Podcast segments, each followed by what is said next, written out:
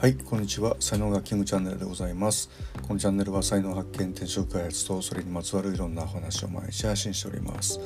パーソナリティは日本才能学研究所所長ラジオネームキングがお届けしております。金曜日でございます。うーんなんか雨というかこう曇りというかあのー、ちょっとぐずついた天気なんですけどね。えー、皆様いかがお過ごしでしょうか？はい、えー、今日のねタイトルですけども「えー、本音と建前」というね、えー、話をしたいんですけどもまあ先日ですねあの、まあ、才能学セッションを受けていただいたあの方とね、えー、話をしてましてでまあその方はですね実はまああの左脳人なんですよね。でまあその才能カテゴリーってあの16個に一番細かく分かれるんですけども、まあ、それを全体を2つに分けたり3つに分けたりその縦縦に3つ横に3つとかねいろんな分け方がまああるんですけども、まあ、横に3つに分けた時にあの左脳人と右脳人とあと両脳人っていうね両脳人っていうのはまあ右脳と左脳と両方あるよっていうまあ、この3つにはこう分かれるんですよね。で僕自身はこう右脳人なのに対して、まあ、その話した方はまあ左脳人だったんですけどもやっぱねもうこの右脳人と左脳人ってもう真逆なんですよねこう全然考えてることが違うっていうことがね、まあ、改めて分かってですねでまあ右脳人に必要なのはあの左脳人学とか左脳ワールド学っていうねこう左脳左脳人の人が何考えてるかとか左脳ワールドではどういうこうメカニズムになってんのかみたいなこれを学ぶことがすごく大事であってで同じように左脳人の人はこう右脳人学とか右脳ワールド学っていうのを学ぶことがすごく必要になってくるんですよね。でこれ勉強しないとですね、あのー、自分とこう異質なものは排除するんだみたいな風にしかならないんですよ。なので、えーまあ、右脳人と左脳人って本当に何て言うんですかね仲が悪いというか、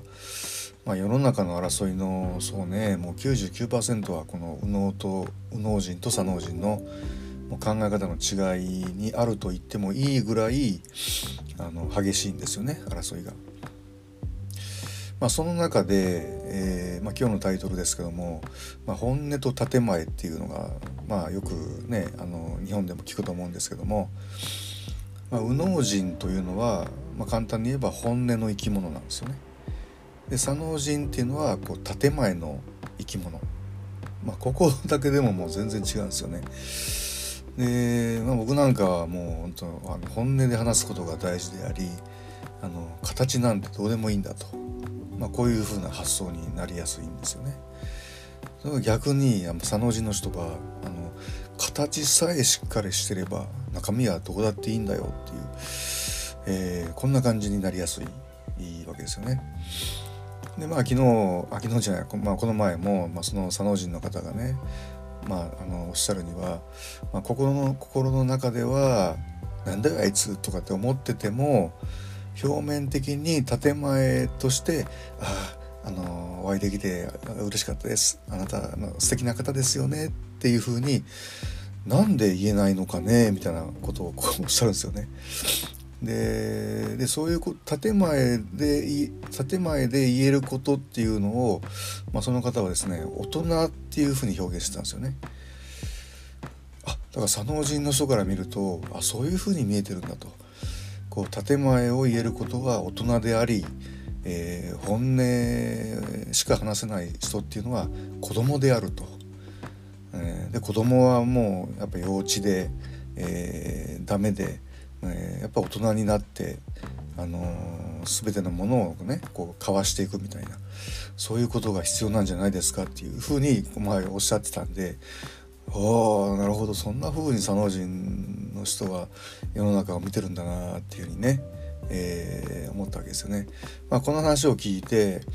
あのそうそうそうそうだよ建前って大事だよっていう方は多分左脳人。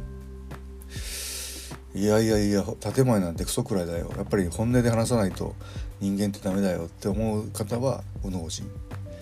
いやどっちの気持ちもわかるんだけどなみたいな人は、まあ、両脳人まあ可能性が高いかなっていうふうにね、えー、思ったりしますね。はい、本音と建前のね、えー、話なんですけどもまあそれだけとってもも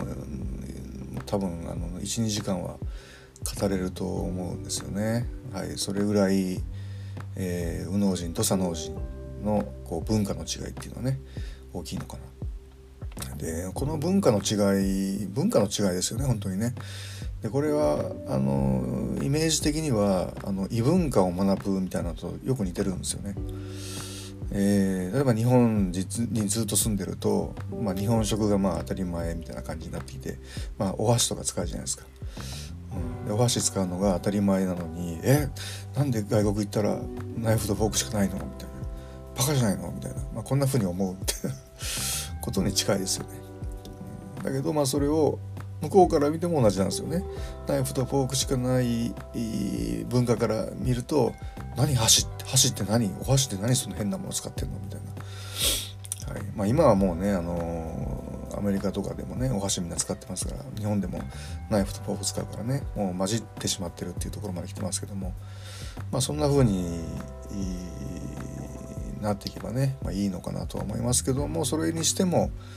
右脳人と左脳人の違いって本当に違うんで真逆なんで折り合わないことが非常に多い